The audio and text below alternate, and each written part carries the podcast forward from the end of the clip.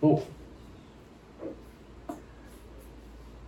em que ponto nós pegamos, né, de domingo, no domingo passado? A gente começou tratando sobre o novo ateísmo, né?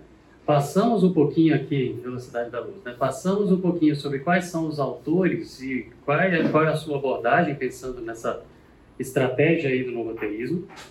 É, um pouquinho da história deles, o que, que eles pensam, o que, que eles falam e que seus argumentos estão todos sintetizados em obras principais. E quando eles mesmos falam que essas obras sintetizam tudo, tudo que você precisa saber para poder defender o novo ateísmo, para defender o ateísmo, para poder se tornar um ateu, estão concentrados, todos os argumentos estão concentrados nessas obras, e todos eles apontam Deus o delírio como a Bíblia do ateísmo. Todos eles, por mais que essas obras sejam as principais, no meio das milhares que a gente tratou aqui, todo mundo trata esse livro como a Bíblia do ateísmo. O autor desse livro mesmo, Richard Dawkins, a gente contou a história aqui da, da turma toda do, do chamado Cavaleiros do Auto, intitulados Cavaleiros do Apocalipse, que são os defensores aí do ateísmo, é, os cabeças do movimento, dois deles já morreram, mas deixaram seus escritos e eles continuam influenciando até hoje. Mas, como todos eles apontam a ciência como cala a boca, como a ciência é a palavra final para tudo, como todos eles apontam o Richard Dawkins como o porta-voz da ciência para poder trazer o recado a respeito dessas questões de existência ou não de Deus e da fé, e como o próprio Richard Dawkins aponta o seu livro, dentre vários que ele teve, mas O Deus do Delírio, como a síntese, tudo que você precisa para poder começar a leitura crente e terminar ateu, esse é o livro onde concentra os principais argumentos do ateísmo do mundo. Então aí, por isso, a gente na semana passada começou a responder isso daqui. Como eu falei com vocês desde o início, a gente veio é, tratando de vários assuntos aí, onde a gente variou algumas coisas, em algumas aulas foram bem diferentes em relação ao curso de 2016. A da semana passada e dessa, como eu disse, a gente não mudou nada. É exatamente aquele ali com diferença apenas da atualização dos dados. Né? Os números são novos e 2016 esse daqui não fazia parte dos Cavaleiros do Apocalipse, agora faz. Embora já tenha morrido também. Mas beleza.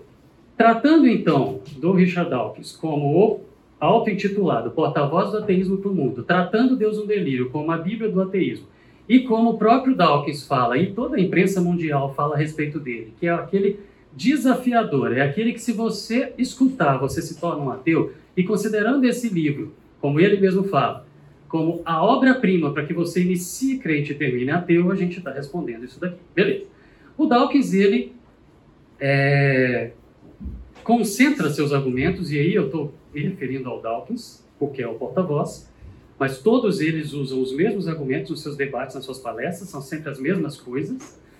É, ele concentra os argumentos, eles concentram os argumentos, sintetizados no, em quê? Duas afirmações principais. Primeiro, Deus não existe, a Bíblia é um mito e a ciência prova isso. Afirmação. E dois, nós não precisamos de religião. A religião é responsável pelas maiores mazelas da humanidade.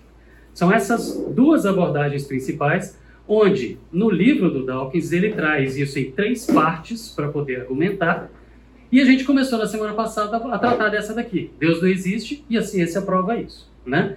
Para responder isso, a gente tá a gente fez em três ondas. E a primeira delas foi a que a gente fez na semana passada.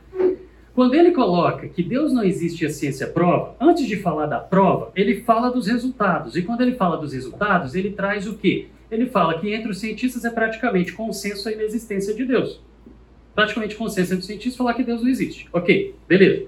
Quanto mais, quanto maior o conhecimento científico, menor a crença em Deus. E quanto maior o nível intelectual, menor a crença em Deus. Então a ideia que eles defendem é que Deus relegou, desculpa, a ciência quase consenso ateísta, relegou a ideia de Deus para o que eles chamam de periferias culturais. E periferias culturais seriam onde não reside inteligência, onde não tem estudo, onde não tem conhecimento. Ok? E aí, para responder, para responder isso, o que a gente fez foi um desfile aqui de personalidades que marcaram toda a história da ciência. Personalidades que, segundo o novo ateísta, são idiotas. E essa é a palavra mesmo que eu usava. São idiotas. São pessoas que não podem receber a voz, não podem receber o título de cientista, são pessoas onde não reside inteligência, ok? Pelo conceito do ateísmo. E aí a gente foi tratando sobre esse desfile de personalidades que seriam completamente idiotas, personalidades que não valem a pena nem dar ouvido, pessoas que não têm relevância nenhuma para a nossa história, certo? Para a história da ciência e vemos falando sobre cada um deles aqui. Só que, e aí os pais das grandes áreas da ciência, todos cristãos, e não só crentes, mas cristãos, em sua imensa maioria. Passamos isso daqui na semana passada, mas a gente tratou, fechamos a semana passada no seguinte: por mais que a história do pensamento humano, a história da ciência, a história da política, a arte, a filosofia, é, da inteligência humana tenha passado por na, nas mãos e tenha sido marcada por cristãos, onde exceções eram os que não criam, ok? Por mais que isso tenha acontecido, por mais que a gente tenha um desfile de personalidades para fazer, o argumento que eles colocam no final é que, por mais que a gente tenha esses nomes, esses nomes eram pessoas velhas, pessoas que não tinham conhecimento da ciência moderna. Foi assim que a gente terminou na semana passada. Por mais que a história tenha sido escrita por crentes em Deus, essas pessoas não tinham conhecimento da ciência moderna. Porque a ciência moderna, agora, recente, de 100 anos para cá, essa sim tem tudo o que precisa para poder provar que Deus não existe. É essa a ideia. Então eles falam o seguinte: tudo bem, Da Vinci, tudo bem, Einstein, tudo bem, Darwin, tudo bem, Newton, tudo bem, Boyle, não interessa. Tudo bem a ciência toda ter sido embasada na mão de crentes. E aí, a palavra crentes, como eu falei, que eu estou incluindo judeus aqui. Mas eles não tinham ciência moderna. E aí, aqui que a gente parou. Certo? Vamos seguir aqui. Eu falei com. Sei que a maior parte chegou agora depois que eu disse isso, então eu vou repetir. o lanchinho vai ser no final, tá? Ninguém vai morrer de fome. Mas hoje, em todas as outras aulas, eu fiquei tranquilo, sem problema para poder acabar. Hoje eu preciso acabar no ponto certo para na semana que vem dar certo. Tá bom? Então, o lanchinho vai ficar para o final. Ninguém vai morrer. Mas vamos falar então de ciência moderna. Eu não sou nenhum jovenzinho, mas eu vou falar só da minha turma, só dos meus amigos, só da turma que andava comigo pela Unicamp. Então, Estou falando na turma na faixa dos 49 anos, tá bom? Beleza. É, nós fomos forjados na ciência moderna. Nós estudamos baseado na ciência moderna. Ciência moderna que essa turma fala é de 100 anos para cá. Ok? Tá bom.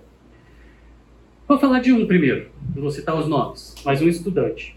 Evangélico, filho de pais cristãos. O pai é diácono, mas professor de escola bíblica até hoje. Foi criado dentro da igreja. Os pais são líderes da igreja deles lá no sul do Brasil até hoje. Ele super engajado, envolvido na igreja dele, porém, quando estava no ensino médio, é, e começou a estudar, é, hoje ele é biólogo, gostou do assunto, mas começou a estudar o que, que era a teoria da evolução, ele olhou e falou assim, caramba, e aí, teoria da evolução, ah, a idade da Terra, as descobertas e tal. Quando ele começou a estudar aquelas coisas, ele começou a olhar e foi conversar com o pastor da igreja dele. E chegou e falou para o pastor da igreja dele o mesmo que um monte de gente que eu já citei para vocês em todas essas aulas até hoje disseram. O caminho é sempre o mesmo. Mas ele chegou e falou assim: Pastor, se para Deus, ele não sabia que já existiam essas ideias publicadas em livros escritos, tá? Adolescente, ensino médio, com o conhecimento raso que ele tinha, mas ali de ciência moderna, ele chegou para o pastor e falou: o problema entre ciência e fé é só a duração dos dias da criação. E para Deus o tempo é relativo. Se eu quebrar essa ideia fechada de que os dias têm que ser curtos, de 24 horas, etc. e tal, se eu quebrar isso daqui, não tem problema entre ciência e fé. Tudo que a ciência está trazendo está corroborando o que a Bíblia fala. Aí o pastor pegou a Bíblia dele, que ele estava com as anotações mostrando para o pastor, pegou, fechou a Bíblia, bateu na cabeça dele e falou: sai daqui com essas ideias do inferno. Nunca mais pisou dentro da igreja. Nunca mais ele pisou dentro da igreja. Os pais são líderes da igreja até hoje. Uma vez o pai dele, é, é, no aniversário dele aqui, fez um churrasco, me convidou, fui lá, o pai dele conversando, lamentando a situação do, do filho, da história do filho. Mas ele nunca mais pisou dentro da igreja, mas nunca deixou a sua fé, nunca deixou de crer. Ele falou: Não quero mais saber da instituição, mas eu e Deus estamos aqui. Forjado na ciência moderna, com uma história bem radical, que ele podia dar um bananão para a igreja, não quero saber de Deus, mas continuou. Está fora da igreja, ele é doutor em genética e evolução, biólogo, atua, trabalha hoje em Brasília, continua com a mesma fé. O trauma dele é com a igreja. Lembra da história do Davi? O trauma era com quem? Mais um. Um outro, filho de pastor. Também Estou falando de todo mundo, todo mundo da mesma idade, tá? Todo mundo da mesma, que andava junto, almoçava no bandejão junto, tá bom, aqui da Unicamp. Esse outro aqui, filho de pastor, veio para cá para estudar, fazer biologia na Unicamp, junto comigo, etc. Almoçar junto, voltava junto, batia papo na cantina do Belo junto. Ele defendia Terra Jovem e eu defendia Terra Velha. E a gente gostava de bater papo porque era um assunto comum para todo mundo. Legal. Quando ele terminou a graduação, ele foi para Oxford. Mesmo lugar do Dawkins, mesmo lugar do Darwin, onde Darwin passou, mesmo lugar onde o Newton passou, mesmo, mesmo lugar onde o é, C.S. Lewis passou, Tolkien passou, essa turma toda que a gente já citou aqui. E foi estudar lá. E o, o, é, o Hawkins, o da cadeira de rodas, um dos atuais cavaleiros do Apocalipse, estava lá, ele encontrou com ele, bateu papo com ele, conversou com ele sobre esses assuntos e tal. Legal voltou, hoje ele é professor da USP. Quando ele voltou para o Brasil, depois do mestrado e doutorado dele em Oxford, ele voltou para o Brasil e ele me mandou um e-mail, não tinha WhatsApp ainda, né? mas ele mandou um e-mail com a frase, bicho, foi essa a frase dele, bicho, tá aqui, eu copiei. Pode dar risada, mas eu me rendo. Não tem jeito, Deus usou a evolução para criar. Mas ele continuou crente, fiel, dedicado, de uma igreja pentecostal, líder da igreja. Onde a ciência moderna tirou a fé dele? Ah, ele variou aqui a, a corrente dele. Eu já, a gente já tratou disso aqui, eu não vou voltar mais, só a minha opinião sobre essa questão das correntes. Vai estar todo mundo no céu, não vai ter compartimento, certo? Vai estar todo mundo junto lá. Mas onde a ciência moderna levou o ateísmo? Nada. Mais um. Dois. A Unicamp está na casa dos seus 60 anos. As duas maiores médias, os dois maiores CRs da história da Unicamp. Os dois fizeram biologia. Os dois da mesma idade que eu. Os dois forjados na ciência moderna. Ok? Um deles terminou a graduação e foi fazer mestrado e doutorado em Harvard.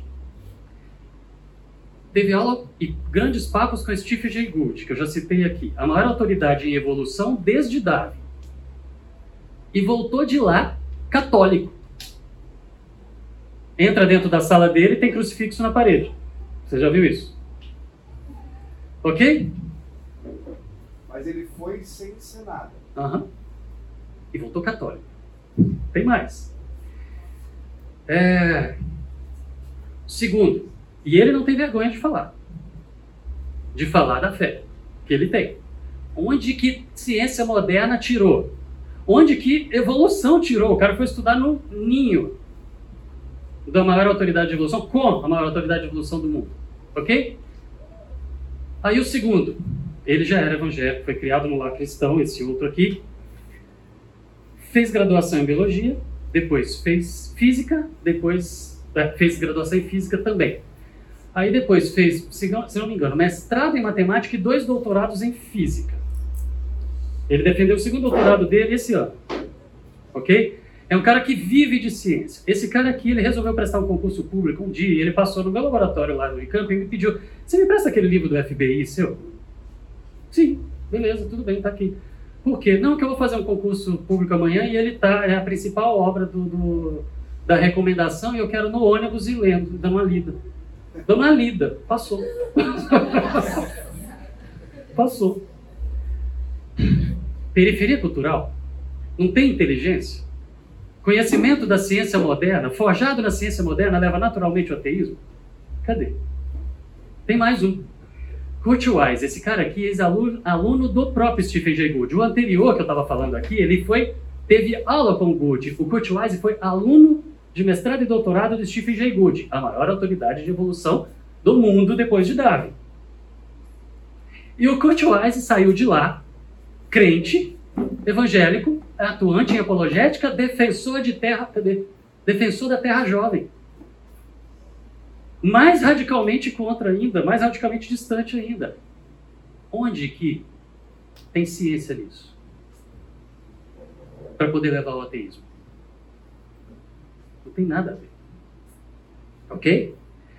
Só que, iguais a esse, a gente tem milhares no mundo. Essa história se repete aos milhares. Se você for ler biografias de cientistas que se converteram, o caminho é sempre o mesmo. Primeira página da Bíblia faz o cara se converter ao livro. E aí continua estudando, porque acham aquilo ali sobrenatural, impossível estar lá. E depois, quando continuam lendo, se convertem ao cristianismo. Tem milhares no mundo. Só que o argumento do novo ateísmo para esse próximo argumento é o seguinte: é todo mundo novinho. Obrigado pelo novinho. Certo? Todo mundo novinho. Era todo mundo estudante, é todo mundo novo. Não são tão velhos o suficiente para ter experiência com a ciência moderna para poder chegar no ponto onde leva naturalmente ao ateísmo. Vamos só jogando para frente, né? A gente vai envelhecendo, vamos só jogando para frente. Então tá bom. Vamos falar de turma que é 20, 30 anos mais velhos que nós. Bruce Alberts. O melhor livro do mundo sobre biologia celular. É dessa grossura e desse tamanho, literalmente. É o melhor livro do mundo de biologia celular. É o mais usado no mundo em biologia celular, que é a base para toda a biologia molecular, para tudo que é biologia, de áreas específicas da biologia. E lembra que eu falei, a biologia é toda sentada em cima da teoria da evolução. O Alberts, enquanto era presidente da Academia Nacional de Ciências, ou seja, lembra que eu falei que o novo ateísmo, essa turma, chama para si uma autoridade que eles não têm como se fossem porta-vozes da ciência para o mundo para poder fazer afirmações categóricas. Mas eles não têm representatividade. Eles não são líderes, representantes de nada na ciência. Eles são representantes do novo ateísmo, um movimento que está tentando fazer estrategicamente infiltração em todas as áreas do mundo para convencer. Certo? O Alberts, enquanto presidente da Academia Nacional de Ciências, sim, esse é um porta-voz e tem credenciais para falar, ele publicou isso graças a uma confusão que um dos livros daquela turma do novo ateísmo estava fazendo nos Estados Unidos, ele publicou uma nota como Academia Nacional de Ciências falando a existência ou a inexistência de Deus é uma questão sobre a qual a ciência é neutra, não dá para provar. No entanto, eles continuam falando, Deus não existe, a ciência prova. Cadê a tal prova? A própria ciência está falando e respondendo que não tem essa prova. O Stephen Jay Gould, o tal que eu falei lá de Harvard, a maior autoridade de evolução, o Gould, ele se intitulava agnóstico. Mas de família judia, foi criado em sinagoga, amigo de, de, de rabinos, e escreveu livros sobre evolução, fantásticos de ler para quem gosta do assunto, e ele sempre colocando a espiritualidade no meio. E num dos livros pilar que chama Pilares do Tempo, ele falou o seguinte: ou metade dos meus colegas é absolutamente estúpida, o que ele deixa claro no livro que ele não acha que são estúpidos, não é isso. Mas ou metade é estúpida, ou então a ciência darwinista é totalmente compatível com crenças religiosas convencionais. E ele chamava de crenças religiosas convencionais você crer em Deus, num Deus que você conversa, você ora, você fala com ele, ele te responde. Ou seja, nós, tá?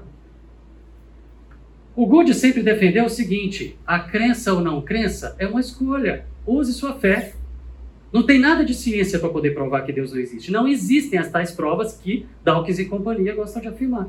Elas não existem. O Dawkins odiava o Good, que era muito mais autoridade em ciência do que o próprio Dawkins, e odiava o Good porque o Good defendia que as coisas podem se casar, não tem problema. Você pode viver com as duas esferas. De, com, é, sobrepostas ou não. Depende de, da sua definição e sua escolha com relação ao tempo dos dias da criação. O resto, você pode sobrepor ou não sobrepor. Se você defende terra jovem, não sobrepõe. Se você concorda com terra velha, você sobrepõe, beleza, tá tudo bem. Estar tá todo mundo no céu do mesmo jeito. O Good defendia que isso não tinha nenhum problema. Esse era a autoridade. Alistair McGrath, esse cara religioso ex-ateu, também professor de Oxford, no mesmo lugar do Dawkins, no mesmo lugar de C.S. Lewis, do Tolkien, onde Newton passou, Darwin passou, a turma toda, a renca toda lá, o Hawkins, o da cadeira de roda, lá, como eu falei, aquele, o físico que a gente citou ali atrás também da turma. O Alistair McGrath, na própria biografia dele, ele fala que ele teve que ser honesto com ele mesmo, quando olhava para as coisas e falava, não tem como não acreditar em Deus. Não existem as tais provas tudo em todas as áreas da ciência só aponta para tem um criador das coisas. E ele se converteu, fez aquele mesmo caminho, foi para livros sagrados, Bíblia, nossa, isso aqui, esse livro é miraculoso, vamos estudar, conhecer o Jesus e se converteu. E esse cara, o Alice, quando Dawkins publicou Deus o Delírio em 2006, um ano depois ele publica com a esposa dele o Delírio de Dawkins. Uma resposta falando que o Dawkins é que está delirando em fazer aquelas afirmações tão categóricas quando elas não existem, as tais provas que ele fala que existem. Bom, ele também é o autor do livro que eu já citei aqui várias vezes, que eu acho que já deve ter chegado lá na, na livraria lá da fonte, que é C.S. Lewis e Richard Dawkins e o sentido da vida, colocando C.S. Lewis e o Dawkins para poder conversar sobre os seus argumentos a respeito da, da fé, da existência e inexistência de Deus. Falei várias vezes do C.S. Lewis e do Tolkien. Gente, essa turma toda que eu falei aqui pode ser taxada de idiota, estúpida, não tem inteligência? C.S. Lewis e Tolkien revolucionaram a história da literatura do mundo. A maneira como o mundo escreve e descreve é, fantasia e ficção passa por C.S. Lewis e Tolkien qualquer história sobre qualquer descrição da história da literatura. O cinema foi formatado em cima do Tolkien. A maneira com que o cinema criou as ideias de ficção e as, os cenários e a representação de ficção veio em cima do Tolkien. Senhor dos Anéis e Nárnia, estou falando aqui. E os agregados, os periféricos. Você vai falar que aqui não tem inteligência? E os dois de Oxford. E os dois ex-ateus. E os dois batendo papo numa cafeteria, discutindo essas coisas, se converteram. O Tolkien, eu já li é, relato falando que C.S. Lewis é, evangelizou o Tolkien e o contrário, que o Tolkien evangelizou C.S. Lewis. O fato é que os dois gostavam de bater papo junto, criar personagens juntos, apostavam quem criava o personagem mais legal e eram ex-ateus e se converteram por quê? Porque chegaram à conclusão de que, para ser honesto consigo mesmo, intelectualmente, não dá para negar a existência de Deus. É aqui que mora periferia cultural é aqui que mora a idiotice e a estupidez? Collins, diretor do projeto Genoma Humano, Newsweek, Time, as revistas elas gostam de colocar na capa o Craig. O Craig foi o cara, Venter, foi o cara que acelerou o final do projeto Genoma Humano para poder publicar logo os resultados. Por quê? Porque ele veio com dinheiro da iniciativa privada, colocou um monte de sequenciadores de DNA e acelerou o processo. Mas quem comandou o projeto Genoma Humano do início ao fim e quem publicou os resultados ao lado do Bill Clinton quando lançou o sequenciamento do genoma humano foi o Collins. Esse era o cara, o geneticista, que chefiou o projeto Genoma Humano de ponta a ponta. Quando estava no final, demorando, porque era dinheiro público, burocrático, muito relatório, muita burocracia, o Craig veio e acelerou o processo com a iniciativa privada. Foi isso. Ok? Não tem como você falar que aqui não existe inteligência. E quando o Dawkins publicou Deus o Delírio, ele publicou um ano depois a linguagem de Deus, mostrando como ele se converteu estudando genética. Se converteu ao livro e depois ao cristianismo. Bom, Rosalind Pickard, do MIT. Mesma história que todos eles. Outra idiota pelo novo ateísmo, né? Mesma história que todos eles. Era ateia, vivia num mundo onde gente, MIT, eu estou falando de tecnologia. Eu estou falando de gente que é apaixonado por cálculo. Você vai falar que não existe inteligência? Ela falou que ela assumiu que a fé não era intelectual. Ela falou isso nesse livro, Teste da Fé. Que a, a fé não era intelectual com base em provas. Por quê? Porque ela sempre tinha ouvido falar isso. Ela sempre tinha lido, eram ecos, as pessoas repetindo as mesmas coisas. Mas quando ela experimentou ler a Bíblia por ela mesma, a primeira página convenceu que aquele livro não era humano. Mesma história de todos os outros. Denis Alexander, a mesma história também. E publicando vários livros para poder, na defesa da fé, e é ele autor de um dos livros que está na biografia, que Criação e Evolução, eu preciso mesmo escolher, ah, se isso é importante para você, você escolhe. Se não é importante para você, você não escolhe. Mas vai estar todo mundo no céu do mesmo jeito, entendeu? Isso é só pode ter sido uma força que Deus usou, pode ser, pode ser que não. Tudo bem. Esse é o cara. Defensor da fé, apologeta de Cambridge, onde o Darwin foi primeiro estudante de ir para Oxford. Idiota. O Hugh Ross, astrofísico da Universidade de Toronto, da, é, de Toronto, também é ateu também se tornou apologeta e fundou a Reason to Believe, aquela que eu falei que o Fernando me deu o livro dele para ler, para começar, para formar, criar o primeiro dessas versões de curso que a gente já deu aqui. A primeira delas. Que criou a Reason to Believe, que defende terra velha, mas sem evolução. Gente, ele fez a mesma história. Os pais eram também cientistas, nunca tinha pisado numa igreja, nunca tinha lido nenhum livro sagrado, de nada. Ele achava que era tudo historinha de trás da orelha. Mas quando ele parou para pensar e falou: gente, a gente acredita, astrofísico, a gente acredita que tudo veio por acaso porque a gente não faz conta, mas a gente faz de conta que não existe a matemática para acreditar nessas coisas. Porque se eu colocar matemática no meio, não dá, não fecha a conta, tem que ter sido planejado. Se existe então esse planejador, esse designer, esse Deus, ele deve ter se comunicado com o ser humano. E se ele se comunicou com o ser humano, deve ter sido para alguma religião. Se foi, então vou ler os livros sagrados dessas religiões. E foi começou a ler, e quando ele chegou na Bíblia, e na primeira página, se converteu ao livro e depois ao cristianismo. Sempre igual. Aqui não mora inteligência? Tem mais um. John Lennox. Eu adoro esse velhinho. É o meu preferido. Dá a cara para bater e é ótimo. Também ex-ateu. Matemático de Oxford também. E ele escreveu Deus e Stephen Hawking, certo? O astrofísico lá do multiverso. E vários outros livros de defesa na fé, na bibliografia, na biografia, não, na bibliografia, desculpa, do curso, tem vários livros dele, que estão inclusive lá que eu coloquei. Como, com, o, o Lennox tem um episódio interessante, ele já participou de vários debates com Dawkins, mas tem um episódio interessante que tem um lugar lá em Oxford que chama Casa de Debates, onde o púlpito ali, para você subir ali e falar, você tem que ser uma sumidade para poder você estar tá apresentando naquele lugar. E você vai e você fala o que você quiser, porque você é o intelecto, você é o evento da natureza que está ali com autoridade para poder falar, certo? Então ninguém interrompe deixa falar. E ele estava lá dando aula, dando uma palestra, foi para poder fazer a sua, sua preleção. Na plateia estava o Richard Dawkins, com raiva, muita raiva, vermelho de raiva.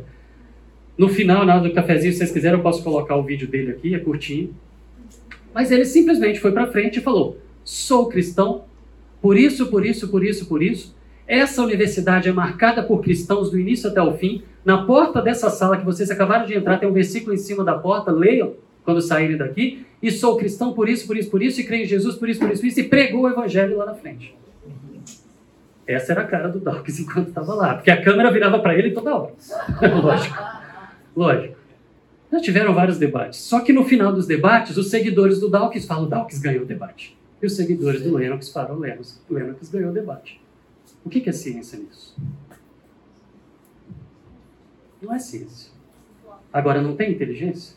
Gente, nós temos vários autores onde são pessoas, são sumidades em suas áreas, que não dá para você falar que isso é periferia cultural. Então esse argumento não fecha mesmo com pessoas mais velhas, forjadas na ciência moderna. Então, Deus não existe, e a ciência prova isso, não existe. É mentira. Ok? Para fechar então essa mentira, eu quero mostrar números, tá? Isso se repete em vários países. Mas eu estou usando aqui uma pesquisa do Barna Group, dos Estados Unidos, que mostra que 70% dos cientistas nos Estados Unidos creem num criador. Só que se você perguntar se esse criador você pode orar e conversar com ele, isso cai para 40%, Deus pessoal. Mas ainda assim, é desses 40% que o Gould estava falando, ou quase metade dos meus colegas são estúpidos, ou dá para as coisas casarem, você ser crente e cientista ao mesmo tempo. Ok? Mas o detalhe é o seguinte: essas pesquisas elas sempre se comportam da mesma maneira em qualquer universidade que vá. Você vai perguntar para os professores se crê ou não num criador, e ele não tem que se identificar, isso vai para perto dos 70%. Se você pede para ele se identificar, isso cai para perto de 20%. O que, que tem de ciência nisso daqui? É estratégia, é constrangimento, é vergonha, é medo. Ok? Não tem nada de ciência e nada de inteligência aqui. Os desprovidos de intelecto aqui, na verdade, são os vergonhosos. E aqui é aquilo que a Aninha tinha citado na semana passada, dos dois trabalhos que foram publicados quando o prêmio Nobel completou 100 anos. Em 100 anos de Nobel, gente, em 100 anos de prêmio Nobel, que é o prêmio que vai. É o prêmio que premia. é a premiação que acontece para o topo do intelecto humano em relação à ciência, política, literatura, filosofia, das áreas do pensamento humano, que todo ano recebem um prêmio. Existe um comitê super rígido para poder é, eleger de cada área o topo, aquela pessoa que marcou o mundo naquele ano. Aqui é periferia cultural? Aqui não existe inteligência? E em 100 anos de Nobel, 65,4% dos ganhadores de Nobel eram, ou ainda são, porque ainda estão vivos, cristãos. E se a gente somar os judeus, isso vai para 90,1%. Ateus, somando com agnósticos, quase dá 10%. Agora, minha pergunta é: de que lado está a mediocridade? De que lado está o consenso? O que, que é consenso aqui? Porque a afirmação é que é consenso entre os cientistas que Deus não existe. Cadê o consenso? Nos 90 ou nos 10? É mentira. Só que é com aquela estratégia de ficar repetindo, repetindo, repetindo até todo mundo acreditar e todo mundo continua repetindo. É o que a Rosalind Pickard falou, todo mundo falava para mim que Deus não existia ciência provável. Mas quando eu fui procurar, não adiantava, não, não dava. E aí eu fui ler a Bíblia e eu me converti. Porque me falava que aquilo era coisa de trás da orelha, mas quando eu fui ver, não tem como negar. 90% do topo do pensamento humano crê em Deus. Dos premiados, eu estou falando aqui. E se você faz as pesquisas, como a gente viu na semana passada, 90% do mundo crê em Deus. De que lado está a mediocridade? Então, gente, esse argumento de periferias culturais é só mais uma falácia que vai repetindo, repetindo, repetindo, repetindo, mas é isso que é ensinado na escola. Dependendo do professor que está falando. É isso que é ensinado nos desenhos, nos seriados, nos filmes, que está ou escancarado ou disfarçado, mas é isso. Então, quando pais resolvem proteger seus filhos disso, tem muita gente que joga pedra e critica. Mas, gente, é totalmente compreensível essa escolha de proteger. Porque é uma enxurrada, é uma tentativa de lavagem cerebral, né? Então, gente, se cientistas de todas as épocas, de todos os níveis de conhecimento, creem, certo? Se intelectuais de todas as épocas e todos os níveis de conhecimento creem, se estudantes, então, né, que como eles criticam lá, mas estudantes de todos os níveis e todas as áreas creem, se agnósticos e ateus dando declaração, ou escrevem, ou textos, ou livros, falam que não dá para poder usar a ciência para poder provar que Deus não existe, isso está escrito por vários agnósticos e ateus que não são aqueles líderes do movimento, falam que não dá para poder provar que Deus não existe, que é a escolha. Gente, por que então que essa confusão continua existindo? Por que, que continua repetindo isso? A ciência refutou Deus, gente? Não. O conhecimento raso de ciência, mediano de ciência e o profundo de ciência não leva ao teísmo. É mentira. Isso não existe. Ok? Esse debate não tem nada a ver com ciência, não tem nada a ver com inteligência, não tem nada a ver com esses argumentos que são usados. É simplesmente uma disputa intelectual e de egos para ver quem convence mais gente para o seu lado. É só isso. Vaidade. Orgulho. Soberba. É isso. É aqui que está o problema. Ok? 1 Coríntios, a gente encontra o quê? Se algum de vocês pensa que é sábio segundo os padrões dessa era, deve se tornar louco para que se torne sábio. Porque a sabedoria desse mundo é loucura aos olhos de Deus. Gente, você quer parecer inteligente para o mundo? Você vai ter que parecer louco para Deus. Porque a sabedoria para Deus é loucura para o mundo. Então, as coisas estão do jeito que tem que estar. É como deve ser. Acho que alguém captou a referência. é como deve ser. Gente, e aí eu estou falando desde o início que a gente tem que vacinar nossos filhos, nossos influenciados, os sobrinhos, os amigos, os parentes, os alunos. O... Vacinar por quê? Porque se a mente ficar fechada, se a gente deixar bitolado, ou você pensa assim, ou variou um pouquinho, você vai para o inferno, você está empurrando para longe de Deus. Porque o mundo quer justamente isso, que você deixe a mente fechada, certo? Ou ignorando os assuntos, sem estudar, sem tratar sobre isso. Leva a pesquisa que eu trouxe algumas semanas atrás. A maioria das igrejas não trata desse assunto, porque acha que isso daí vai levar para longe de Deus. Trata, gente. A gente tem que vacinar, a gente tem que ensinar.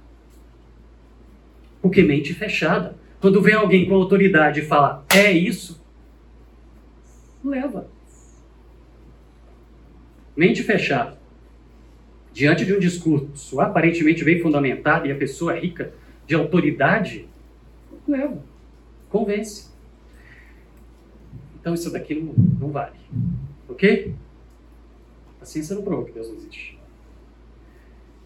E não tem nada a ver com inteligência essa questão.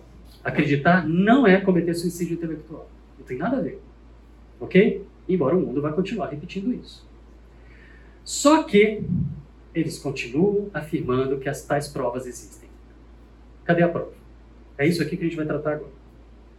Graças a Deus. o tempo vai dar. Cadê a prova de que Deus não existe? O Richard Dawkins, no livro dele, ele fala o seguinte: é um livro muito grosso. E ele fala: se você não gosta de ler, não tem paciência para ler esse livro inteiro, esse livro, se você começar crente, você termina ateu. Mas se você não quiser ler o livro todo, quase 600 páginas, leia o capítulo central que trata do argumento central, que é a extrema improbabilidade da existência de Deus. Esse é o título. Mas se você achar o capítulo muito denso ainda, muito grosso, muitas páginas, leia a página 212. Essa tem a prova de que Deus não existe. Essa é suficiente para te tornar um ateu convicto. Isso ele fala em entrevistas. Melhor do que eu falar é ler. Nós vamos ler a página 212. Lógico que a minha entonação, a Adri vive chamando a minha atenção que às vezes eu eu empolgo e eu demonstro que eu tô assim, puxa, eu tô ridicularizando o cara, mas gente, é difícil. Mas assim, eu vou ler. Eu vou ler. Eu não quero ler monótono, eu coloco minha entonação, não tem jeito, mas gente, se você ler, você também vai. Não tem jeito. Vamos ler a página 212. Aqui está a prova, tá, Pedro? Você tinha perguntado. A prova de que Deus não existe está aqui. Para o movimento ateísta, para os ateus. Tá bom? Um dos grandes desafios para a inteligência humana, para o intelecto humano, gente, eu fico trocando palavras porque nós temos várias crianças na sala, tá? Um dos grandes desafios para o intelecto humano, para a inteligência humana, é explicar a aparência complexa de design do universo, ou seja, explicar que parece que existe um criador de todas as coisas. Se você estuda por todas as áreas da ciência, para todos os lados, tudo que existe na ciência para você estudar sobre origens, leva à conclusão de que existe um criador de tudo, que tudo foi planejado. Não existe nada que aponte. Quem está falando isso é o Richard Dawkins, tá? o Papa do ateísmo, não sou eu. Não existe nada que aponte para inexistência de Deus. Só existe a impressão, a aparência de que existe um Criador. Em todas as áreas da ciência. Não existe conclusão. Logo, ah, pesquisei isso, logo Deus não existe. Não tem. Então ele fala que um dos grandes desafios para o intelecto humano, para a inteligência humana, é explicar por que, que parece que Deus existe quando você estuda todas as áreas. Ok? E aí ele continua. A tentação natural, já que em tudo que você estuda parece que Deus existe, a conclusão é que existe um Criador, então a tentação natural é atribuir a aparência desse design, desse Criador, a um design verdadeiro. Então, assim, eu estudo através da física, através da química, através da, da matemática, através da biologia, eu estudo da arqueologia, eu estudo e eu sempre chego à conclusão de que existe um Criador. Então, a tentação é concluir. Então, tá bom, então existe um Criador. E ele está falando que é um desafio para a inteligência humana explicar por quê que essas coisas acontecem. Porque ele não quer admitir que existe um Criador. Mas tudo bem. Só que ele fala o seguinte: não ceda à tentação. A tentação é falsa. Se você estudar a fundo a ciência, você vai concluir que existe Deus. Mas não ceda à tentação. A tentação é falsa. Porque a hipótese de que haja um projetista inteligente, um criador, suscita imediatamente um problema maior sobre quem projetou o projetista. Gente, o problema que ele fala é o seguinte: se você estudar por todos os caminhos, você vai concluir que Deus existe. A tentação, então, é concluir, logo, Deus existe. Ele fala, não, mas isso é falso, não acredite que Deus existe. Porque se você admitir que Deus existe, você vai ter que me explicar quem criou Deus. Se existe um Criador, então você tem que responder quem criou o Criador. E se você responder isso, você vai ter que responder quem criou o Criador do Criador. E quem criou o Criador do Criador do Criador do Criador. E aí a estatística não fecha a conta. E aí, como não fecha a conta, já que a gente fala Deus existe porque tudo que joga para o acaso não fecha a conta sem Deus. Então, você tentar explicar quem criou o Criador também não fecha a conta. Então, pronto, Deus não existe. É como você falasse, quem criou a bactéria que criou o universo e assim por diante. Sim.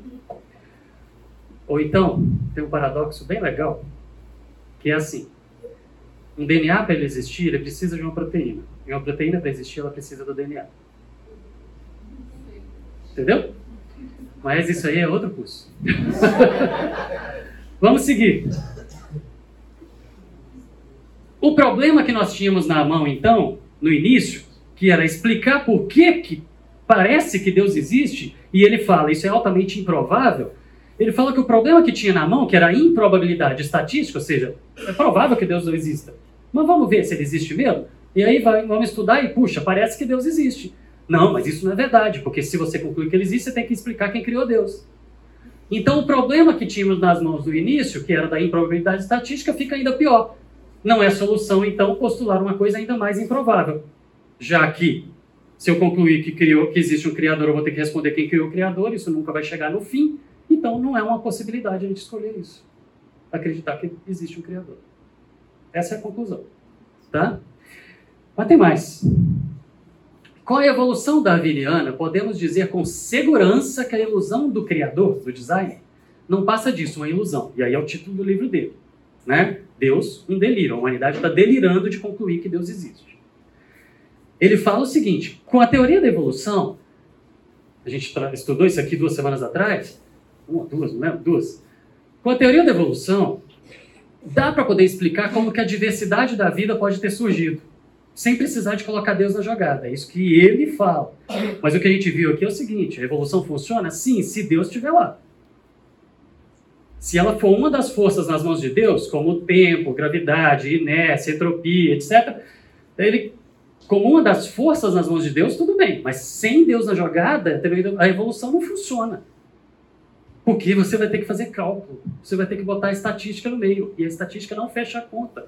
600 milhões de anos, que a vida da vida complexa, ou 3 milhões de anos, milhões de anos, muito pouco, não é bilhões, como a gente estava falando aqui, sem Deus escolhendo e fazendo as coisas acontecerem ali, o que ele escolheu e fez, não acontece.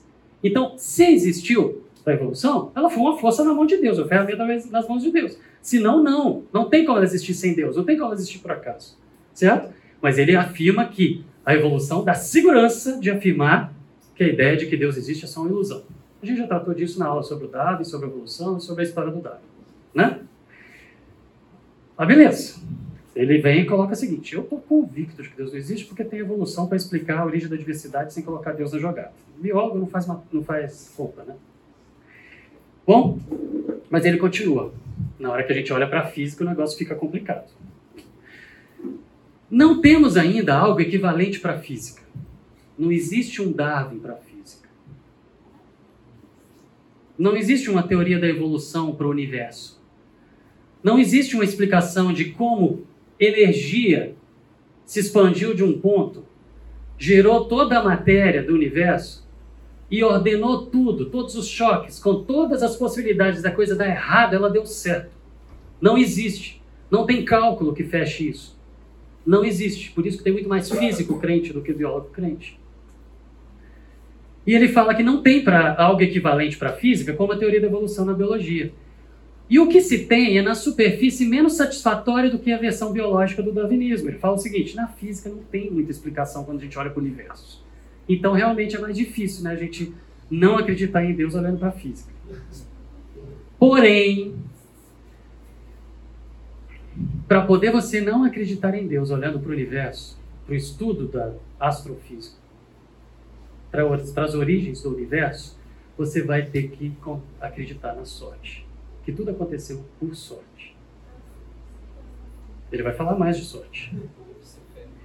Mas o princípio antrópico, eu vou explicar isso, nos dá o direito de postular, de concluir uma dose de sorte bem maior do que aquela com a qual a nossa intuição humana limitada consegue se sentir confortável. O que, que ele está falando aqui, gente? Que se você olhar para o universo e para o que a física traz e estuda sobre as origens das coisas todas, antes mesmo de chegar na origem da vida, mas das origens lá do Big Bang até chegar aqui nesse ponto, se você olhar para tudo fora vida, se você olhar para essa história, não tem como ter dado certo sem contar com uma dose de sorte tão grande que você fica desconfortável. Estou falando, falando de cientista. Você vai ter que acreditar na sorte, mas uma sorte muito grande de ter dado certo. E aí ele usa o princípio antrópico para poder falar: não, mas o princípio antrópico me deixa acreditar na sorte, que nós estamos aqui por sorte. O que, que significa isso, gente? Ele apelar para o princípio antrópico. O princípio antrópico é aquele onde a gente analisa tudo do ponto de vista do homem. Então estamos nós aqui cérebros altamente improváveis, num lugar com tecnologia altamente improvável, num ambiente altamente improvável de dar certo, era para estar tá tudo estragado, num planeta altamente improvável, numa galáxia altamente improvável, num universo altamente improvável, impossível. certo? Mas já que estamos aqui e a gente analisa tudo partindo do homem, então, ah, é porque aconteceu. Fomos sortudos. Nós somos sortudos. É essa a conclusão. Ou seja, lembra daquele rabisco da semana passada? No meio de um zilhão de chances improváveis, no meio daquele número impossível de expressar, de impossibilidade de tudo ter dado certo no universo, para que a vida surgisse num planeta como esse, para que a gente estivesse aqui filosofando sobre isso, no meio de tanta impossibilidade de matemática, aconteceu. Então não preciso falar que foi porque Deus fez e planejou para que acontecesse. Foi sorte. E já que deu sorte, nós estamos aqui conversando sobre isso. Gente, e aí ele segue, né? Então vamos acreditar na sorte. E ele segue: não devemos perder a esperança de que surja algo melhor do que isso na física. Tá bom? Mas mesmo na ausência de algo satisfatório, os postulados fracos, ele admite que é fraco, que os argumentos são fracos. Mas os postulados fracos que temos hoje são, obviamente, melhores do que a hipótese contraproducente de um projetista inteligente. Então ele fala o seguinte: é melhor acreditar na. Mesmo que tudo pareça e tudo aponte para Deus, é melhor eu acreditar na sorte do que concluir no óbvio. A escolha. Mas ele ainda termina melhor ainda. Esse é o final da página. Se o argumento desse capítulo for aceito, a premissa factual da religião, que a gente fala que Deus existe, ponto, acabou, fato, a gente afirma isso como um fato, a hipótese de que Deus existe fica indefensável, não dá para defender. Ou seja, se todo mundo acreditar no argumento dele, não dá para defender que Deus existe. Certo? Então, Deus quase com certeza não existe. E essa é a principal conclusão do meu livro. Falou o Papa do ateísmo, falou a prova de que Deus não existe. Está aqui. Mas os seriados, os desenhos, os filmes estão afirmando que isso, isso com uma força tão grande que a gente acha que tem argumentos fantásticos. Não tem. Quase com certeza. Eu não sei se na última edição ele não mudou isso, porque ele está sendo ele é tão, tão criticado por esse quase com certeza, mas a minha versão é a primeira. De capa azul. Uhum. Aí, para cabeças adultas, é como Sim. O quase com certeza. Fez o Dalks para criança, que é a, a magia da natureza, né? Magia da. Esqueci. Magia da vida, da existência da natureza, acho que. É, da magia da realidade, isso. Ou seja, ele finge que ele é muito intelectual e as uhum. pessoas fingem, sei lá, acreditam nele. Que nem a roupa do rei. Isso aí. Ó, oh, a roupa do rei. Igual a roupa do rei. O rei tá nu. Gente, Salmo 14 diz: Diz o tolo no seu coração, Deus não existe. É aqui que está a tolice. Salmo 10: O perverso, na sua soberba, arrogância, seu orgulho, se achando demais, não investiga e sai repetindo aquilo que ele ouviu dos outros. E que não há Deus são todas as suas cogitações. Como eu disse, as coisas são como era para ser. É assim mesmo. Nós somos chamados de idiotas. Nós somos chamados de insanos. Nós somos chamados de não inteligentes. Mas diz o tolo do seu coração: Deus não há Deus. Deus não existe. E o perverso, ou seja, aquele que ouviu do outro, que é uma sumidade, falar Deus não existe, a ciência prova, acredita que ela prova e pronto, sai repetindo isso e nem sabe qual é a tal prova. Não investiga, não vai atrás, porque se investigar vai rir. Então, gente, a ciência prova que quase com certeza Deus não existe, né? Para o Richard Dawkins. Agora deixa eu só argumentar uma coisa, né? Para fechar o raciocínio aqui. Quem criou o Criador? Né? Porque ele fala que a gente tem que provar que quem criou, quem criou, quem criou. Gente, meninada, você estava aqui semana passada. Eu rabisquei um monte de coisa. Aquele monte de rabisco era o universo, certo? Era a história do universo. Quem estava desenhando? É, estava aqui? Está aqui. Olha. Quem estava desenhando aqui, que estava com a caneta na mão, está dentro. Quem está desenhando está fora, né? Gente, quando o Big Bang começou, nem o tempo existia. Quando o Big Bang aconteceu, nem o, nem o tempo existia. O tempo também começou aqui. A gente perguntar quem criou o Criador remete a tempo, quem veio antes. Gente, o Criador está fora do tempo. Não cabe. Para Deus, passado, presente, futuro, é tudo uma coisa só. Ele não está sujeito ao tempo. Ele não está debaixo do poder do tempo. Não existe para Deus tempo, para frente, para trás, muito, pouco. Por isso que o tempo para Deus é relativo, a gente vê isso em alguns versículos. Então, o autor da criação, o autor do universo, o autor de todas as coisas, não está sujeito ao tempo. Então, não cabe uma pergunta para fora da existência, para fora da história do universo, perguntar quem criou o Criador. Ele sempre existiu. Na verdade, até não dá nem para falar essa frase, ele sempre existiu, porque remete a tempo, e o tempo também não existia quando ele estava lá. Para nós que estamos debaixo de uma força da natureza que é o tempo, a gente não consegue pensar sem tecer um raciocínio sem o tempo. Mas o tempo não existia para Deus. Então, Ele que criou o tempo. Não cabe essa pergunta. Quem criou o Criador não existe. Fala. Então, como que a gente fala que Deus estava lá desde o começo? Porque a gente está dentro disso aqui. E como a gente está dentro, a gente não consegue expressar sem usar tempo. Entendeu? Porque nós somos criatura. Nós somos feitos. E não dá pra gente aqui dentro do tempo perguntar quem criou Deus. Entendeu? Para pensar, a evolução anula a existência de Deus, a gente já tratou ali atrás. Ela pode ser só mais uma das forças, ou não. Não precisa sair apostando todas as fichas nela, ou não. Você pode gostar dela, ou não, pode odiar. Mas nem o próprio autor da teoria se, ficou, se tornou ateu graças a ela.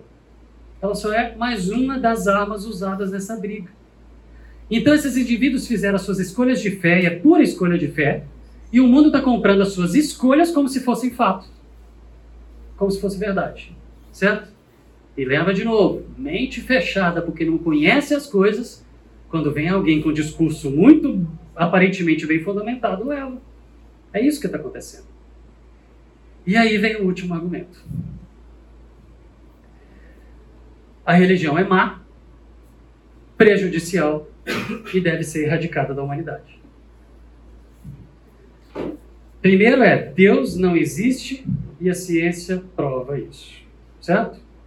E para afirmar, Deus não existe, a ciência prova isso, traz as tais provas escondidas lá na Bíblia do ateísmo, certo? E um monte de afirmações, afirmações, e tiração de onda, e perseguição, e influência, e vamos tirar onda mesmo, vamos tirar onda mesmo, vamos perseguir, vamos caçar, e vamos tirar. Você não pode ser cientista, não dá para ser um cientista crente, puxa o tapete, tira a vaga dele, manda embora. É isso, é estratégico.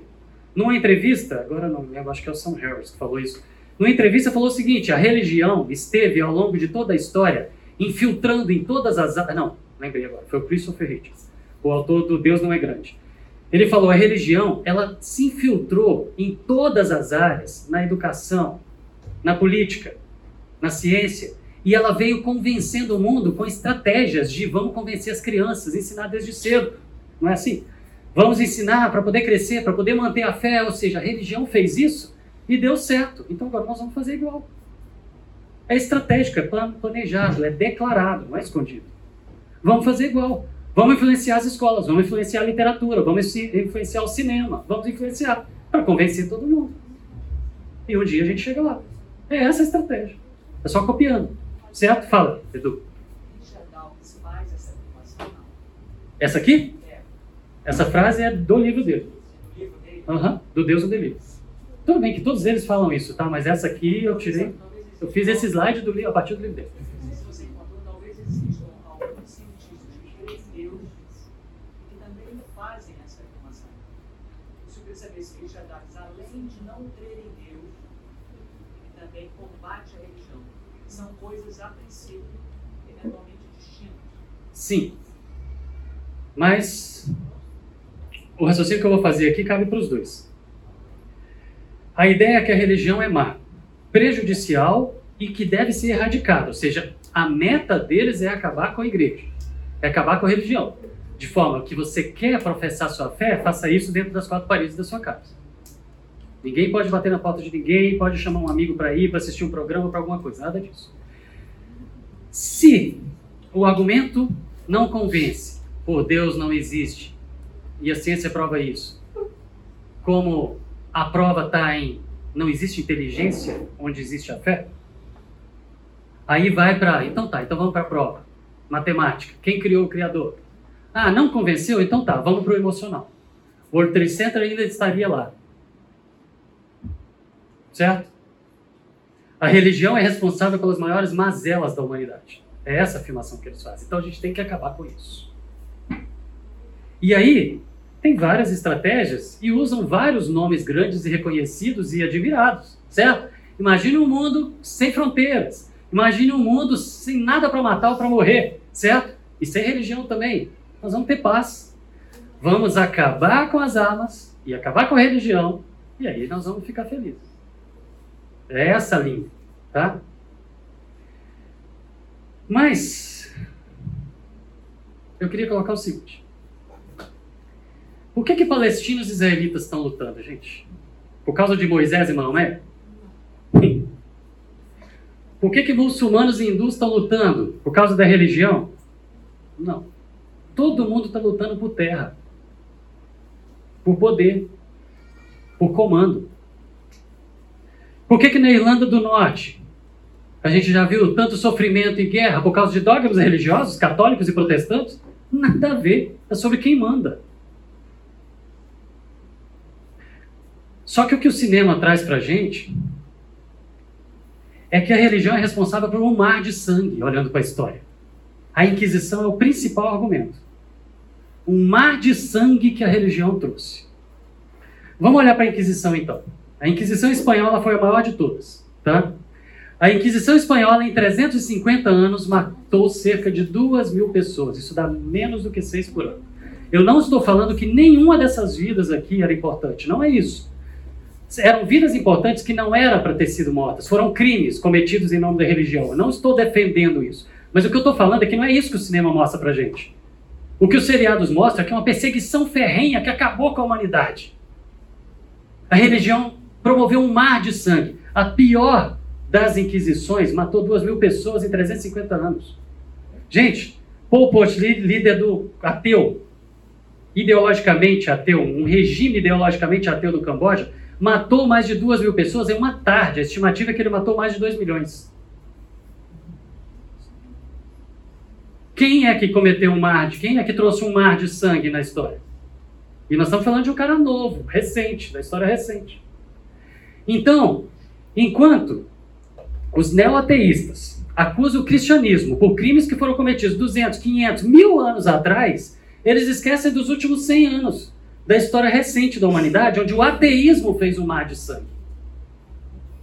Os números não se comparam, são incomparáveis, ok? Só que eles associam os crimes cometidos em nome da fé, e é verdade, aconteceram, né? com números bem menores do que o cinema faz parecer, mas aconteceram sim. Não estou negando isso. Mas eles acusam esses crimes, e eles, eles pegam esses crimes cometidos em nome do cristianismo na história e misturam com o terrorismo de hoje, como se toda e qualquer religião fosse composta por terroristas. Ok? Mas mesmo se a juntar os crimes cometidos em nome da religião ao longo da história, até hoje, com os atentados terroristas, se você somar, isso não se compara ao mar de sangue que um regime ateísta fez. E se a gente ajuntar, por exemplo, Stalin na Rússia, Mao na China, em 50 anos foram mais de 100 milhões de pessoas mortas. Vai achar na história algum número comparável a esse da religião. São incomparáveis. Não estou nem contando o Pol Pot, o que eu acabei de citar, o Kim Jong, Fidel Castro, tem vários outros. Ah, mas eles argumentam em cima disso. Eles colocam que quando a gente traz essa afirmação que regimes ateístas produziram um mar de sangue, e eles ficam acusando a religião pelas maiores mazelas da humanidade, eles falam que esse argumento não fecha. Por quê? Porque um líder ateu, ele não joga um prédio no. Um, aliás, um líder não. Um ateu não joga um avião no prédio. Ok, eles falam que quando um líder ateu mata, ele não faz em nome de Deus. Ele não faz em nome da religião. Ele faz porque ele é louco.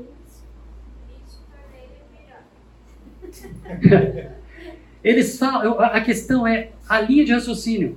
Eles falam que a morte provocada por líderes ateus não é em nome do ateísmo, é em nome de ideias dele. Então não dá para poder comparar o ateísmo com a religião para poder falar que o ateísmo é que traz o mar de sangue. É essa a linha de raciocínio deles. Porém, Eles falam que os cristãos mataram em nome do cristianismo e, e os terroristas hoje matam em nome de Allah. Então, que não dá para fazer essa comparação do ateísmo com a religião.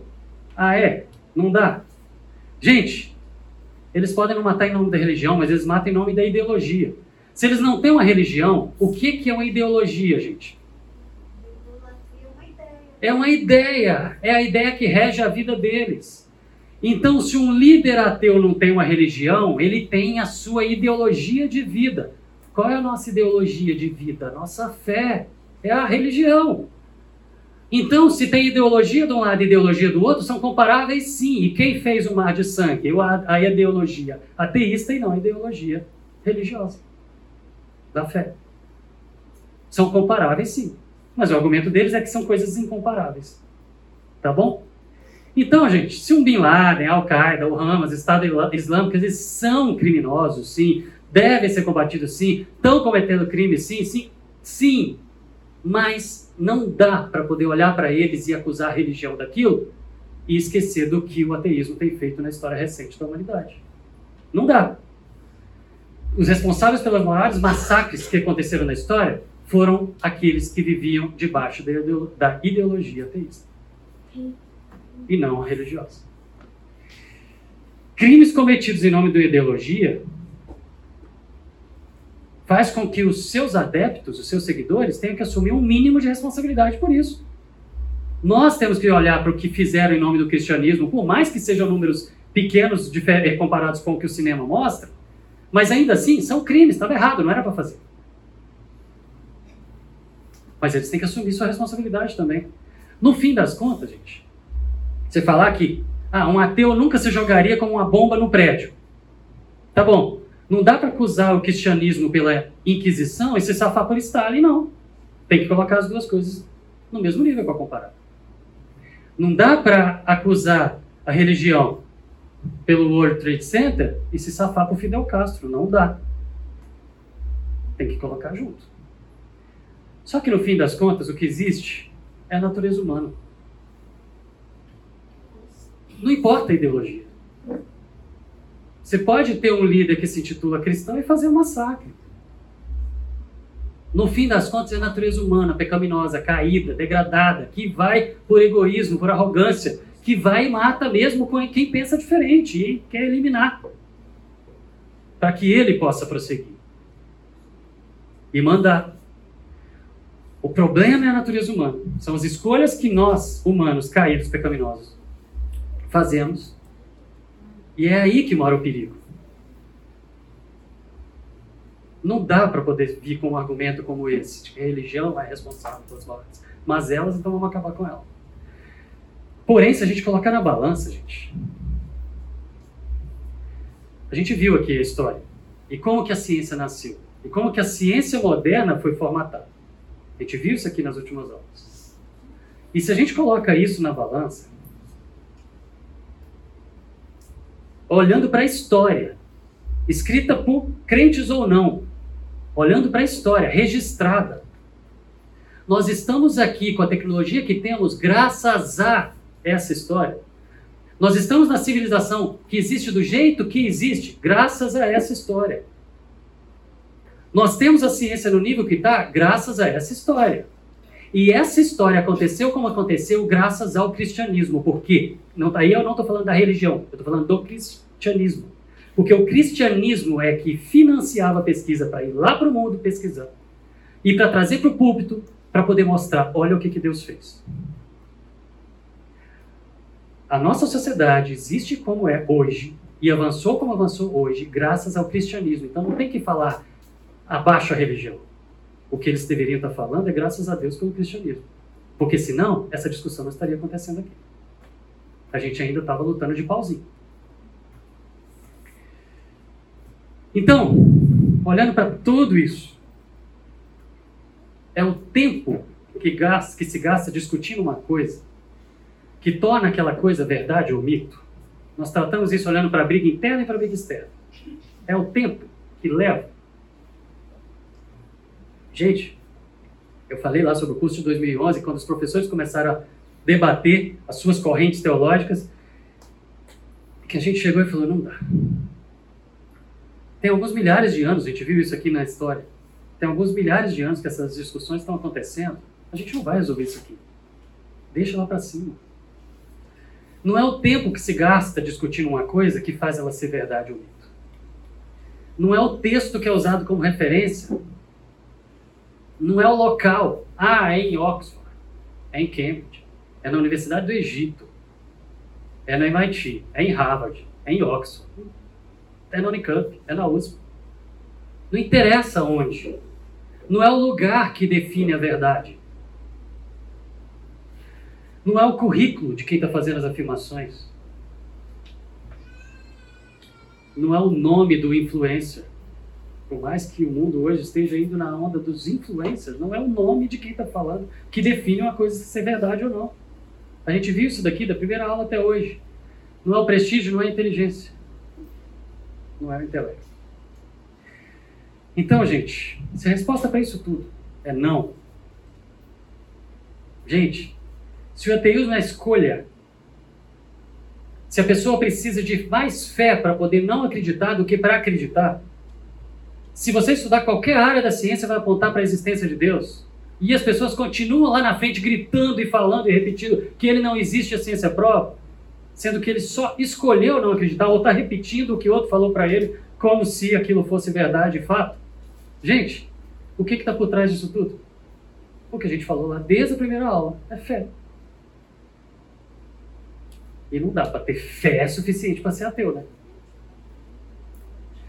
Então esses indivíduos são simplesmente influenciados, que saem tagarelando e repetindo aquilo que os seus influenciadores passaram para eles, e vão formando novos influenciadores que vão lá fazer os seus documentários, os seus filmes, os seus livros, as suas séries, as suas revistinhas ou vão dar suas aulas. São influenciados repetindo o que os influenciadores deles passaram. Só isso. É um telefone sem fio e a gente está vivendo dentro dele. Dá para fazer isso ser diferente? Não, a própria Bíblia fala que era isso. Esperado isso. A gente viu lá o texto de Timóteo três aulas atrás. Então, tudo que esse movimento, que os neoateístas falam, é verdade só porque foi dito por eles? Claro que não. Mas eles estão sim mudando o mundo. É isso, é fato. Eles têm cacife, autoridade para poder sair falando e fazendo as afirmações que têm? Não, não tem mas eles estão mudando a maneira, isso é da Folha de São Paulo, a maneira como o mundo discute esse assunto. Essa é a frase. A formação, o conhecimento, o currículo deles, dá autoridade para eles colocarem ponto final em tudo que eles falam? Não. Mas como vocês viram aqui há três aulas atrás, não existe lugar onde reine mais orgulho do que nos corredores de centro de pesquisa. cientista é orgulhoso, mais do que médico. Eu sei que eu estou repetindo que eu já falei isso aqui, mas é que tem gente, quando eu, eu falava em cientista orgulhoso, várias vezes falava, médico é mais, não é não. Mas eles chamam para si essa autoridade, como se eles tivessem cacife para poder falar sobre tudo, só porque, ah, sou doutor, hein? E pode falar sobre qualquer outra coisa que todo mundo tem que reverenciar, por causa do seu PhD. A ciência refutou Deus, então? Não, claro que não. Só que o mundo está acreditando neles. Então, gente, ser ateu, trilhando o caminho da ciência, é tão escolha do que, do que ser crente. O passo de fé está ali, para os dois. Ok? Se você estudar a natureza sem preconceito, sem ignorar os números, se você estudar, você vai enxergar que existe um Criador. A ciência só aponta para isso, não para o contrário. Existe um Criador. Todas as áreas da ciência apontam para isso. Ok? Só que para ser ateu diante de um estudo profundo de ciência, você ainda assim continuar escolhendo não acreditar, certo? Se você estudar o que a ciência traz a respeito das origens e continua não acreditando, você precisa de mais fé do que para acreditar que existe o Criador. Porque tudo aponta para o Criador. E se tudo aponta para o Criador você fala, logo existe um Criador, é o óbvio. Mas se tudo aponta para o Criador e você decide a não acreditar, você está indo contra até o óbvio. Então você precisa de mais fé para ser ateu do que para ser crente. E aí, não dá para ter fé suficiente para ser ateu. É um dos livros da nossa bibliografia. Bom, quem se recusa a acreditar na criação não faz isso por falta de prova. Elas estão disponíveis. Deus deixou essas provas no mundo para a gente ver, com as lentes da ciência. Ah, lentes da ciência.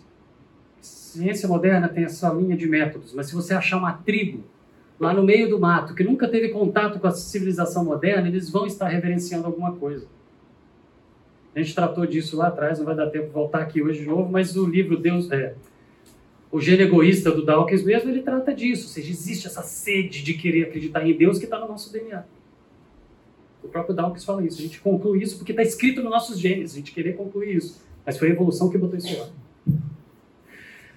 Então, quem se recusa a acreditar não é por falta de prova, não. Nem é porque é muito inteligente ou tem muito conhecimento, porque vai fundo num lugar onde ninguém nunca leu. E ele pode afirmar porque ele já leu tudo. Não existe isso. Mas é porque ele colocou sua fé no lugar errado. Só isso. Ele escolheu não acreditar. Acreditar, gente, não é uma questão de inteligência. Não é uma questão de conhecimento. Não é a questão de que ano da escola você está. É de vontade. Ah, eu sei. É um outro curso para a gente poder falar sobre eleição, livre-arbítrio. Ok? É uma questão de vontade. A decisão vai acontecer sendo escolhido ou não. Quer dizer, sendo escolhido não, sendo escolhido. Bom, e 1 Pedro fala que a gente tem que estar preparado para responder a quem pedir a razão da nossa fé. E o que eu tenho falado aqui desde a primeira aula é que os primeiros a estarem pedindo a razão da nossa fé, por mais que esses líderes, esse movimento todo venha trazendo essa influência grande para fazer a cabeça de todo mundo, os primeiros estão em casa, estão perto da gente. São as pessoas que são influenciadas por nós. São os filhos, são os sobrinhos, são os alunos. Ok? A gente tem que estar preparado para poder responder a qualquer um que pedir razão e que quiser conversar sobre isso. Várias vezes já aconteceu. Eu estava dando aula e alguém chega e faz uma pergunta eu falo, na hora que terminar a gente conversa. Dependendo da pergunta. Dependendo da pergunta, eu respondi na hora. Mas não fica sem conversa. Agora, como que a gente faz isso, gente? com boa ciência, boa filosofia, boa teologia, boa literatura, boa argumentação. E aí sou eu falando isso. É a minha opinião. Que, que significa uma boa ciência, uma boa teologia, uma boa literatura, uma boa argumentação? Que eu tenho falado do início do curso até aqui é não ser xiita. É esse o ponto que eu estou batendo na tecla toda aula. Não ser xiita. Porque ser xiita, como aquelas experiências que eu contei na primeira e na segunda aula, são um empurrãozinho para ir para o mundo. Ok? Vários de vocês pediram a biografia, a bibliografia. Está aqui. E os slides todos já estão no site da igreja. Tá? No último slide de todas as aulas estão aqui. Isso aqui não é só da aula de hoje, não, do curso inteiro. Tá? Mas, se vocês quiserem também me pedir para poder mandar os slides para vocês, podem pedir pelo WhatsApp, eu mando, mas está tudo no site da igreja. Tudo bem? Eu falei que eu não daria o intervalo porque eu queria ter certeza que eu ia chegar no final. Cheguei. então agora podem perguntar e tomar café. E se vocês quiserem ver a resposta do John Lennox lá na Casa de Debates em Oxford, eu coloco agora para vocês. Mas perguntas primeiro. Vamos lá, perguntas primeiro antes de eu colocar o Lennox. Fala, alguém quer perguntar? Fala ali. Definiu xiita. Não, a primeira aula que eu estou vendo, não outra. Você definiu xiita. Sim. Ok. tá lá, tá gravado. Xiita é o radical, é o que não aceita nenhuma visão diferente, entendeu? Mas o cristão. Não, não nesse nível. É, não, mas ele deve ser, ele deve ser assim, assertivo. Aham. Ele ter certeza do que ele pensa. Sim, sim. É, nesse, Sim. Não, Não é nesse nível, não é nesse nível que eu tô falando. Eu tô Não falando mal sobre educado, não ser. Não. É, é, não ser. é, Não, o xiita que eu tô falando, o que xiita que eu tô falando é que na segunda aula, primeira segunda aula, a gente tratou das correntes teológicas. Entendeu? eu- eu- E aí nas correntes teológicas a gente tem quatro ou cinco visões agrupadas principais, onde as pessoas um chamam os outros de herege. Tá todo mundo no céu e vai todo mundo para lá. Né? Não vai ter compartimento. Se você é xiita e radical numa só, você está empurrando os outros que não, não veem sentido naquilo, está empurrando os outros para o mundo, sendo que é uma área cinza das escrituras. Né? a Bíblia, a Harena me prestou uma Bíblia, que é a Bíblia cronológica, que ela é fantástica, muito legal. Você vai pegando, não os livros da Bíblia, mas tudo na ordem com que aquilo aconteceu, né? Mas eles definem, por exemplo, uma linha teológica, uma das correntes, e vai, Terra Jovem, beleza. Mas eu estava olhando lá no prefácio, está lá, olha, os autores aqui foram esses, as referências foram esses, a gente tá, escolheu essa linha. Mas existem outros tão crentes quanto e tão dedicados e fiéis a Deus quanto, que defendem pensamentos diferentes, e isso a gente só vai descobrir lá em cima. Entendeu? É isso que é não ser xiita, é nesse ponto. Entendeu? Aí eu coloquei aqui, por exemplo, Billy Graham, coloquei o Norman Geisler, todo mundo que pensa diferente. O, o C.S. Lewis, o Tolkien, o, o, o Hugh Ross, o Hanna, o John Whitcomb, entendeu? São pessoas diferentes que se você colocar para conversar aqui, né, não vai chegar a nenhum. É isso. Fala. É, quando, quando a minha mãe estava assistindo, um, ci- é, um cientista quando. Não, um pintor quando faz a sua obra de arte, ele não deixa o. A sua marca? É, os cientistas procuraram no nosso DNA e é, encontraram o nome de Deus é, em números, né? Em números. Daí foi para pra, pra letra israelita, daí traduziu e tava o nome de Deus. É, Então, o- a as ciência- letras hebraicas, elas também servem como números. E aí tem alguns trabalhos mesmo que mostram isso. Você vai pegar sequências de DNA você coloca as letras convertidas por números equivalentes, e aí você chega lá e você acha a palavra Deus escrita e tal. Mas é, você vai fundo para poder chegar nesse nível, mas você encontra as marcas de Deus para todo lado escancaradas, assim. Você não precisa nem sair fazendo conta e fazendo troca de letras. Você vai achar Deus marcando espaço para todo lado. Sim, é, eu falei isso porque a ciência, é, Deus deixou as marcas.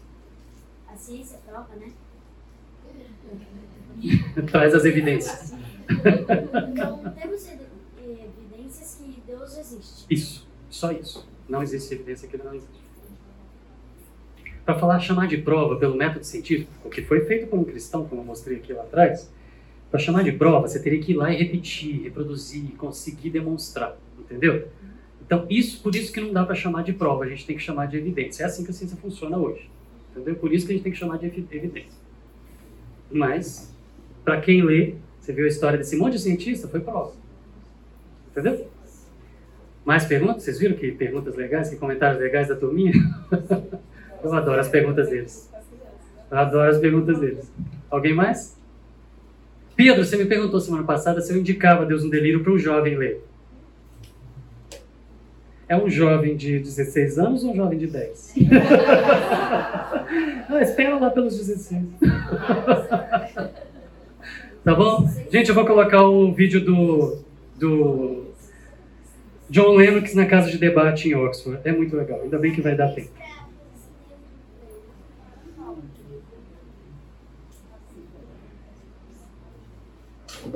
Quem quiser um cafezinho pode pegar lá atrás, viu?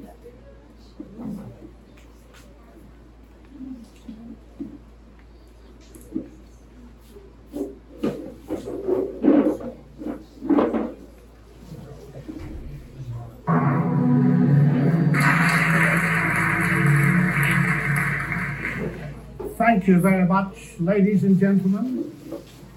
I believe in God. I believe in the supernatural God who created the heavens and the earth. I believe in a God who holds the heavens and the earth in existence. I believe that on the basis of rational evidence, similar to the beliefs held by the founders of this house, who gave this university the motto Dominus Illuminatio Mea. They saw no contradiction between faith in God and the utmost excellence in rational inquiry. And if I dare mention my alma mater of Cambridge in this holy place, I would remind you that on the door of the Cavendish Laboratory in Cambridge are written the words, Great are the works of the Lord, studied by all who delight in them. And as we look at the rise of science in the 16th and 17th centuries, Alfred North Whitehead and many others commented that men became scientific because they expected law in nature, and they expected law in nature because they believed in the lawgiver. So, ladies and gentlemen, I'm not ashamed of being both a scientist and a Christian because arguably Christianity gave me my subject. What I am amazed at is that serious thinkers today continue to ask us to choose between God and science. That's like asking people to choose between Henry Ford and engineering as an explanation of the motor car. When Newton discovered his law of gravity, he didn't say, I've got a law, I don't need God. No, he wrote the Principia Mathematica, arguably the greatest work in the whole history of science because he saw that God is not the same kind of explanation as a scientific explanation. God doesn't compete. Agency does not compete with mechanism and law. Why is there something rather than nothing? Alan Sandage, the brilliant cosmologist who became a Christian in his 50s, said God is the answer to that question. But people are now so desperate to show that the universe created itself from nothing which seems to me to be an immediate oxymoron. If I say X created Y, I'm assuming the existence of X to explain the existence of Y. If I say X created X, I'm assuming the existence of X to explain the existence of X, which simply shows that nonsense remains nonsense even if high powered scientists utter it. It reminds me a little bit of G.K. Chesterton, who said, It is absurd to complain that it is unthinkable for an unthinkable God to make everything out of nothing and then to pretend that it is more thinkable that nothing should turn itself into everything. The heavens declare the glory of God, says the ancient psalm. And we've unraveled a bit of that, seeing the fine tuning of the fundamental forces of nature. It's something that's so striking to scientists that it demands explanation. And it seems to me that Arno Penzias hit it right he is the Nobel Prize winner who discovered the microwave background on which a lot of the evidence for the Big Bang is based. He said astronomy leads us to a unique event, a universe which was created out of nothing, one with the very delicate balance needed to provide exactly the right conditions required to permit life, and one which has an underlying, one might say, supernatural plan. But I want to come to what I think is one of the fundamental arguments for theism. I take it this house believes in reason. That's why we're all here. And as a scientist, I believe that the universe is rationally intelligible. That is something that has struck some of the geniuses of science as demanding an explanation. Einstein said the only incomprehensible thing about the universe is that it's comprehensible. And Wigner talked about the unreasonable effectiveness of mathematics. How is it that a mathematician thinking in her head in here can come up with equations that seem to fit the universe out there? Well, how is it indeed? Because the irony of the atheist position here is evident. My atheist friends, and I have many of them, tell me that the driving force of evolution, which eventually produced our human cognitive faculties, reason included, was not primarily concerned with truth at all but with survival. And we all know, ladies and gentlemen, what has often happened and still happens to truth when individuals or commercial enterprises or nations feel themselves threatened and struggle for survival.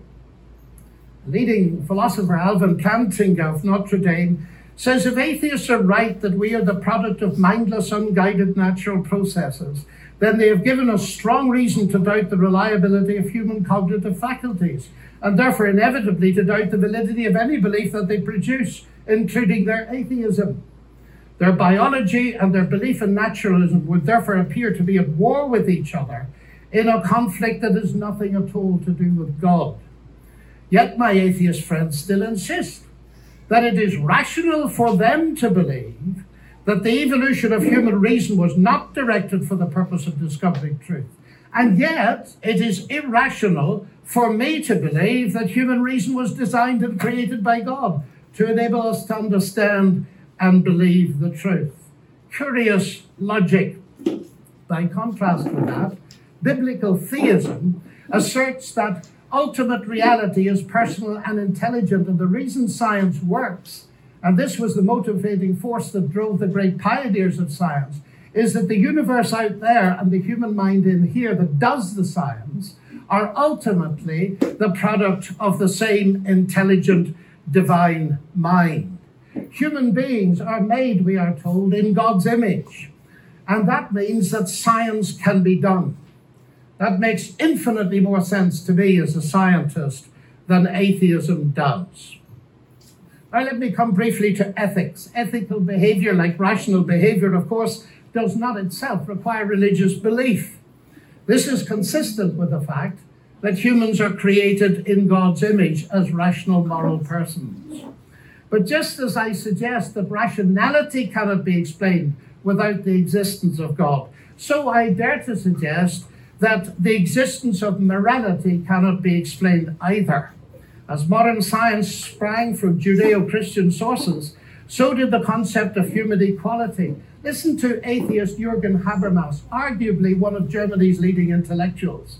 He said that universalistic egalitarianism, from which sprang the ideals of freedom and a collective life in solidarity, the individual morality of conscience, human rights, and democracy, is the direct legacy of the Judaic ethic of justice and the Christian ethic of love.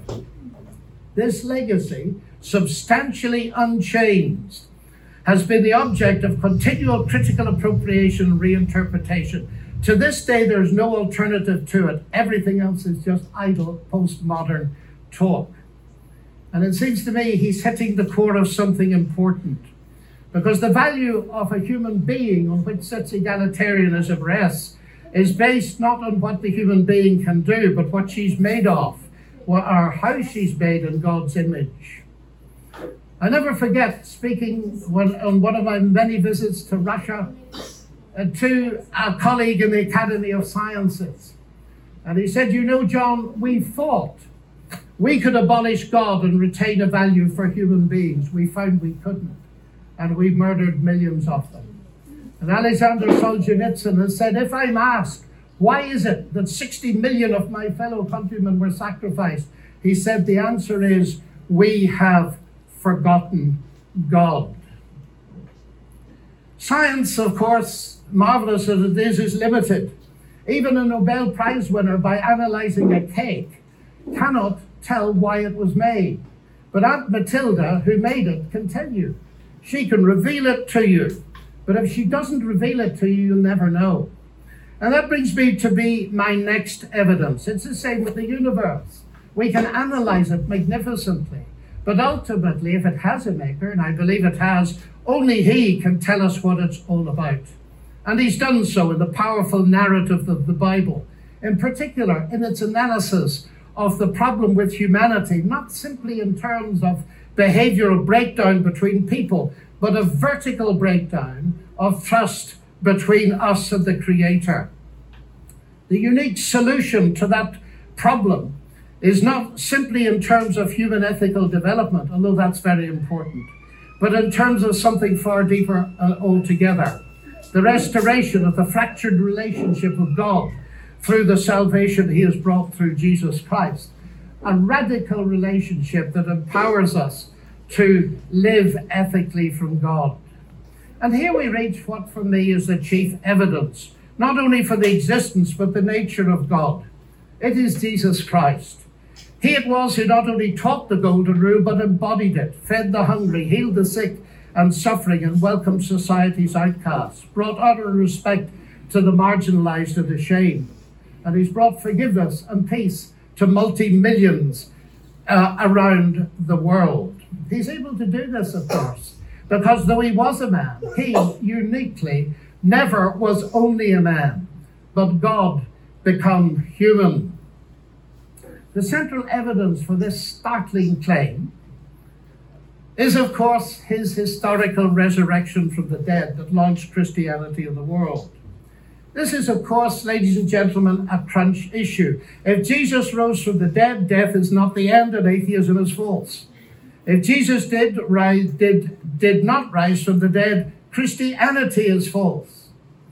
And I remember at Cambridge as a student listening to the brilliant Sir Norman Anderson, a legal expert, going through forensically the evidence from his legal perspective as a, a brilliant lawyer. And he said at the end of it, the empty tomb then of Jesus forms a veritable rock on which all rationalistic theories of the resurrection dash themselves in vain. Just finally, now, as I read the Bible, I do not only find intellectual satisfaction, but I find a great deal of that. I sense the voice of God speaking to me. You say that's intensely personal. But, ladies and gentlemen, we've been asked tonight about belief in God. And I want to strongly emphasize that God is not a theory, He's a person.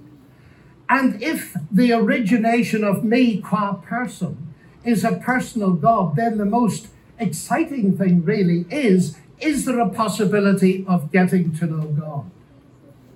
And so I don't simply believe there is a God. I've come to know Him and trust Him. And I have strong reasons for doing so because of Christ dying and rising again for me. And that has generated in me a sense of utterly unmerited forgiveness, acceptance, and peace. That has enabled me to face the ugly side of my own nature and with God's help to do something about it. But it's enabled me to face something else. The hardest problem I face as a Christian is the problem of evil and pain. My niece getting a tumor at 22 that kills her. What do I say to my sister? And this is the hardest problem we face. But it seems to me that atheism here has no answer. Because by definition, atheism believes that human death is the end, so there is no ultimate hope. But you see, ladies and gentlemen, we could stay here till midnight and beyond arguing, as has been done in this university for centuries. What a good God should, might, would, could, if not possibly might, just could he not have done, and we'll get nowhere. So it seems to me there's another question we can ask, and it's this. Granted that life is presents us with a double picture, we see some beautiful things. We see some ragged edges. We see hurt and pain, and we see joy. How can we come to terms with that? And it seems to me here is no simplistic answer, but a window into an answer, and it's this.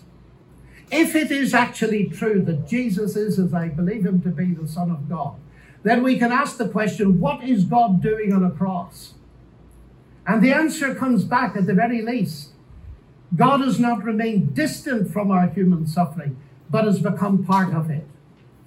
And the other side of that is this because Jesus rose from the dead, he is going to be the ultimate judge. Now, here's an irony because atheism has no ultimate hope of justice by definition. The vast majority of people in the history of the world have died without justice and will die without justice. And if death is the end, then of course they have no hope of ultimate justice.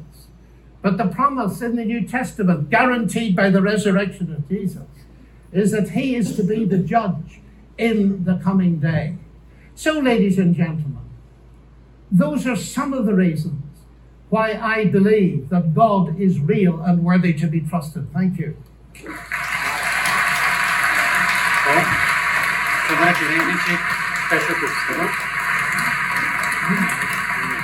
Boa semana, gente.